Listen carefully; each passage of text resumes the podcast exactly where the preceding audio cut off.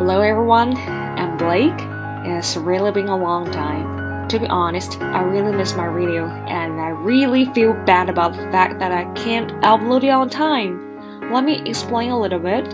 Um, my schedule is really tight over the winter holiday as a teacher, but anyway, here I am, I'm back again.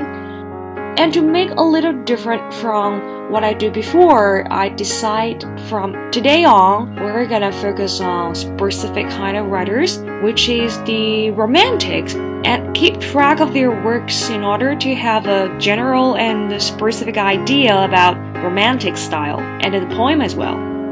So, the very first writers from the romantics is William Blake. Yeah, we share the same names. The following is the brief introduction of him. William Blake was a poet, painter, visionary, mystique. The poem of William Blake can offer a profound symbolism and also a delighted childlike innocence. Whatever the inner meaning of Blake's poetry can easily appreciate the beautiful language and lyrics quality of their poetic vision. So, the very first poem from William Blake is called Dream. So, what kind of dream are we talking about? A daydream or a nightmare? Let's check out.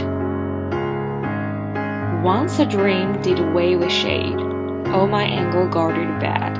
Thus emmet lost his way. Where grasped me through I lay. Troubled, weirder, and furlong. Dark, benighted, travel on. Over many tangled spray. All heartbroken, I heard her say, Oh, my children, did they cry?